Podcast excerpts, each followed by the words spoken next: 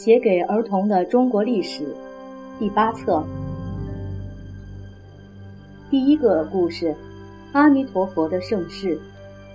印度的释迦牟尼创立了佛教，起初他带领修行的徒弟都是印度人，不过许多人都没料到，后来将佛教发扬光大、信徒最多的反而是中国人。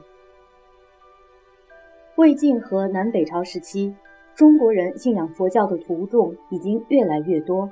为了传播佛陀的思想，佛教有许多经典，可是那些经典是用古印度文字梵文写成的。中国人要想了解，就得把它们翻译成中文才行。而偏偏佛教既深奥难懂，数量又很庞大。从前翻译过来的佛经，多半都是西域各国的僧侣由梵文译成西域各族的文字。再把它们转译成中文，这中间的错误当然很多。唐太宗的时候，有位叫玄奘的和尚，立志要亲自跑去印度，把完整的经典带回来翻译成中文。他又听说印度有位高僧戒贤法师正在印度的那烂陀寺讲经，便迫不及待地动身启程了。如果在今天你要去印度，只要搭个飞机，数小时后就能抵达。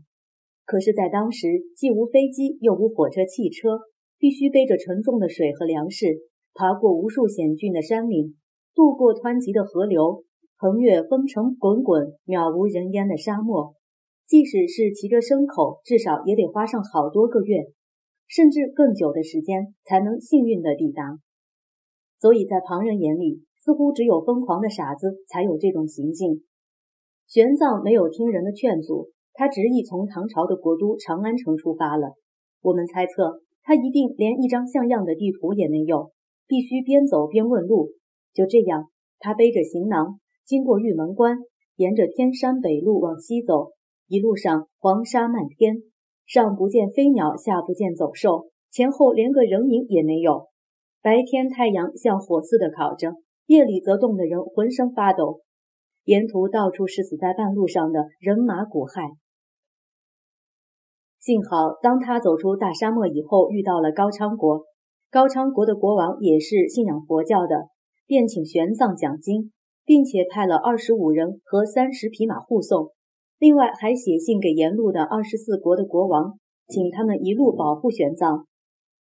玄奘一行人马越过万年积雪不消的大山冰河，冲过风暴和雪崩，终于历尽千辛万苦，抵达了印度。印度当时叫做天竺。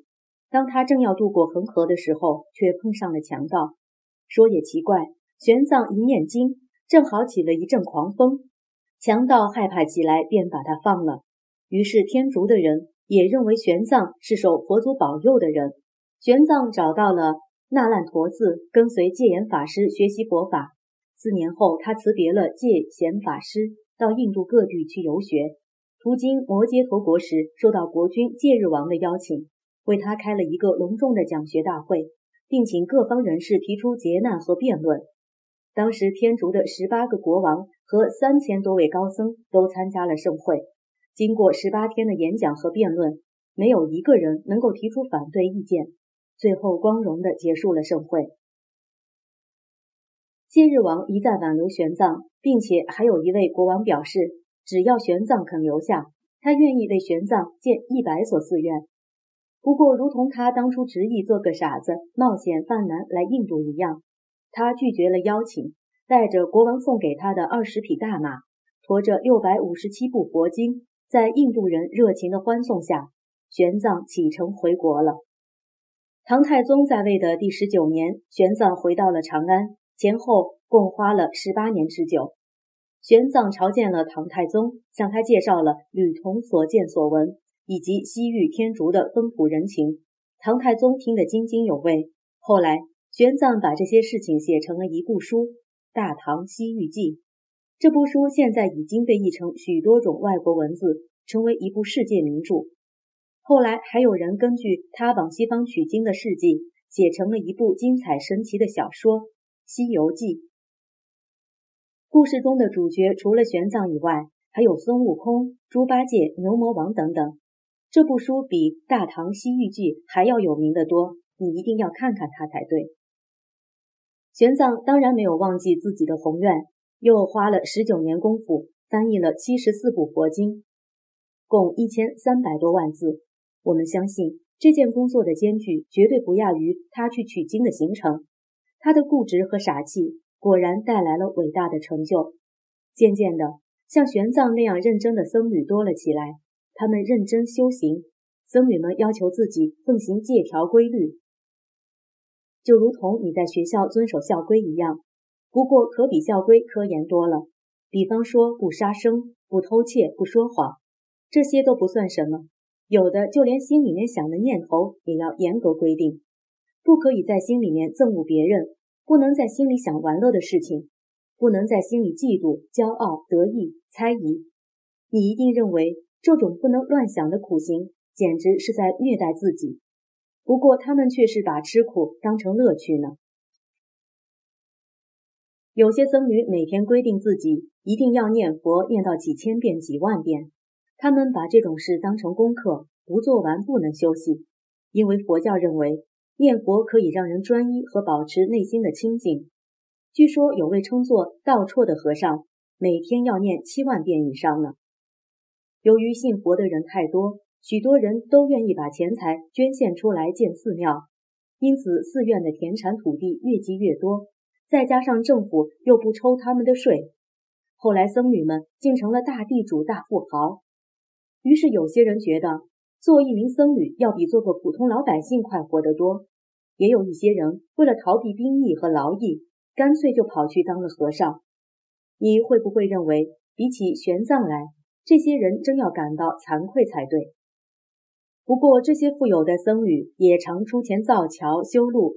各地的寺院经常免费供过路的旅客休息住宿。每当考试的季节来临，国都长安城内所有的寺院都住满了前来应考的考生。寺院可说替考生解决了食宿问题。你还记得南北朝时期那些终其一生待在洞窟雕刻佛像的信徒吗？后来的信徒比那时候还要热衷这件事情。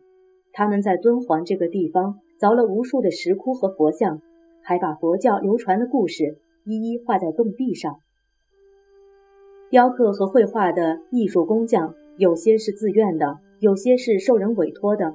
总之，他们都需要别人捐献供养，才能专心的工作。因此，有些洞穴的入口处也常会画上那些供养者的大画像，表示纪念和感激。大唐帝国是中国历史上的黄金时代，同时也是佛教的黄金时代，而敦煌正是那时代遗留下来的见证。它如今已闻名世界，虽然当初默默在阴暗石洞里雕凿它的人一点也没想到要出名，它就像座巨大无比的艺术宝库一样，据说走进去的人都会目瞪口呆的。不过，并不是为了它的巨大，而是为了他的伟大。说来听听，你认为玄奘为什么要千辛万苦取经译经？你觉得一个人剃光了头吃素念经就会成为一位好的修行者吗？